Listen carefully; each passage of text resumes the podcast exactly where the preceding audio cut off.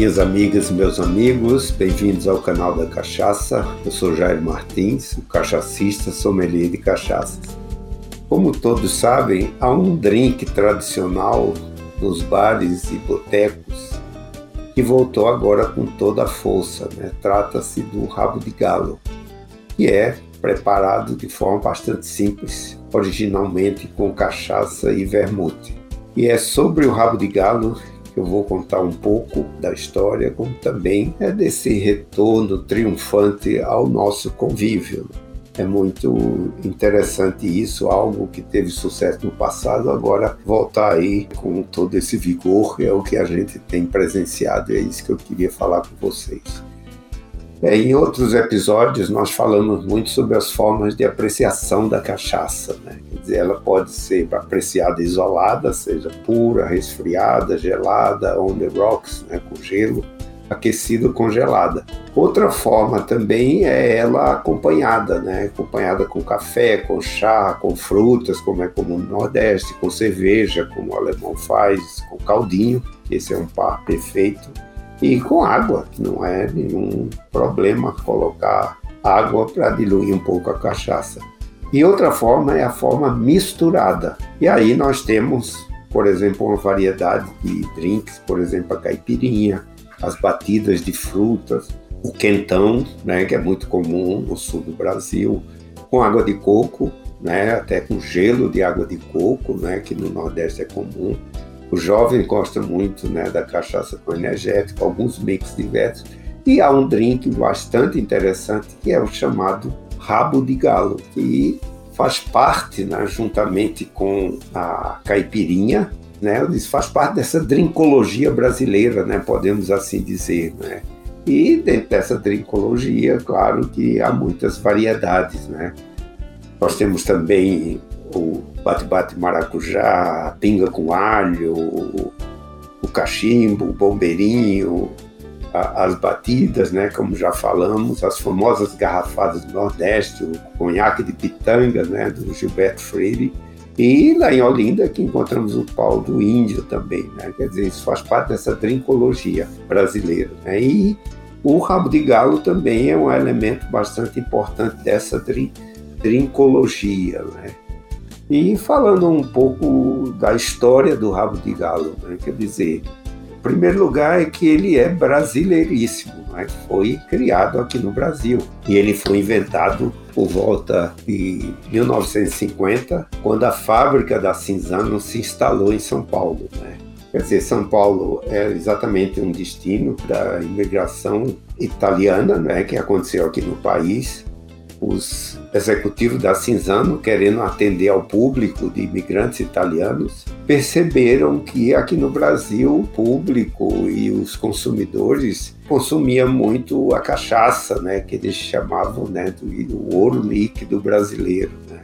E foi assim que a Cinzano, essa marca de bebida, resolveu promover um coquetel que unisse as duas bebidas, a brasileira, a cachaça, e o vermute cinzano, que seria parte italiana. Na realidade, foi aí que surgiu coquetel, palavra inclusive em inglês, o cocktail, né, que significa rabo de galo, a tradução. Né? Então, na realidade, se pegou o nome cocktail e se traduziu diretamente para o português como rabo de galo a Cinzano distribuiu nos bares né, copos de vidro, né, tipo esse martelinho que tinha um traço que marcava exatamente a dosagem da cachaça e depois a dosagem de vermute, né, para exatamente ter essa combinação. E foi daí que no Rio de Janeiro o coquetel, ou seja, o rabo de galo, ganhou outro nome chamado traçado porque havia esse traçado no, no copo, né? Então, o fato é que o rabo de galo caiu na preferência dos consumidores, né, e sendo presença obrigatória nos happy hours, né, nos botecos e bares né, do Brasil como um todo. Né, quer dizer, principalmente apreciado pelo público masculino. Né. E a receita, a receita é bastante simples. né? quer dizer, a receita original. Na realidade, o, no início, né, quando foi criado esse drink, o rabo de galo tinha uma proporção de dois terços de cachaça para um terço de vermute. E se colocava também uma, uma pedra de gelo. Mas atualmente não existe assim uma ficha técnica exata e pode se substituir um vermute por um, qualquer é, bebida mais amarga, como o cinar ou o carpano. É, se utiliza gelo também e para finalizar também se coloca um zeste de laranja ou limão. E também é interessante que não é pecado agregar outros ingredientes. É interessante ver que é, o, o, rabo de galo, embora tenha começado de uma forma bastante tradicional, ele incorporou várias inovações, né? E tem inovado cada vez mais, né? Isso é muito importante porque é um dos pontos que nós precisamos é, aplicar na cachaça, inovação, né? É, se fugir um pouco do tradicional, exatamente para que a gente possa estar atendendo ao paladar dos consumidores, né? Quer dizer, então é, é importante isso.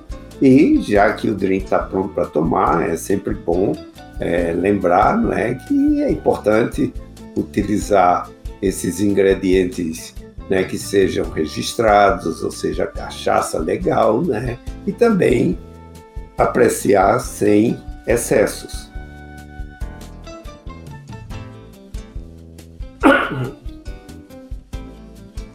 E também é importante dizer que é, se deve apreciar de forma moderada, né, responsável e consciente. Né?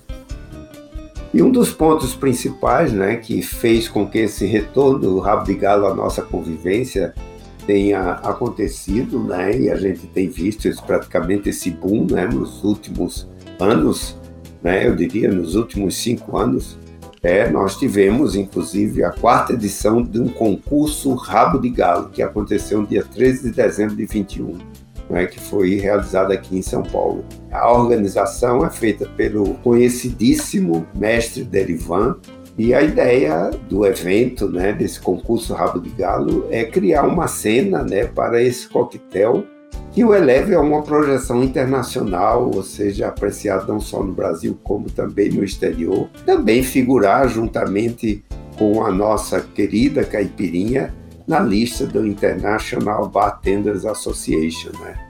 Então é importante, além da competição, o público também tenha contato com a preparação de coquetéis, já que o evento, né, nesse caso, tem degustação de cachaças, patrocinadoras que levam os próprios batenders ao dia da competição, fomentando a ideia da utilização da cachaça né, na riquíssima coquetelaria nacional. Um dos fatores né, que contribuíram para esse retorno triunfante do Rabo de Galo foi exatamente a realização desses concursos, né, quer dizer, Rabo de Galo, que é o concurso nacional do Rabo de Galo.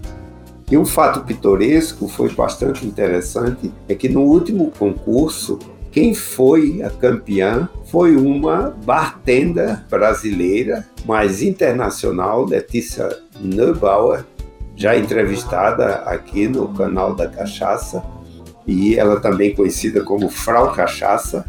Ela teve uma carreira fora do Brasil, morou nos Estados Unidos, na Alemanha, Itália, Espanha, hoje mora na Áustria. Né? Ela é formada em hospitalidade, empreendedorismo, também ostenta o título de ser a primeira brasileira de, diplomada na Wine Academia da Áustria, né? quer dizer, e ela, além de tudo, é barista formada. Ela veio ao Brasil passar férias e estava acontecendo exatamente esse concurso. Ela se candidatou, convidada pela Cachaça Thier, que é produzida em Airuoca, né, no sul de Minas, pelo casal Cris Amin e Arnaldo Ramosca.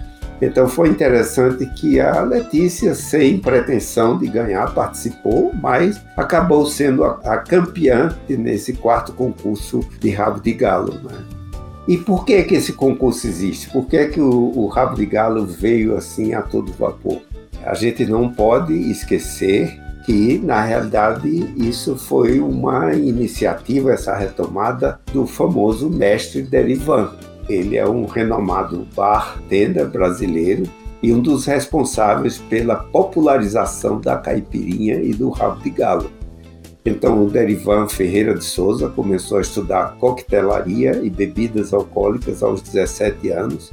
Ele também esteve à frente da direção da ABB, que é a Associação Brasileira de Bartenders, e dirigiu também a IBA, que é International Bartenders Association, como vice-presidente da América do Sul. Ele trabalhou né, em prestigiados bares aqui no Brasil que marcaram a noite paulistana, como São Francisco, Bay, o Bistrô, o Tanoeiro Bar, o Oeste Café.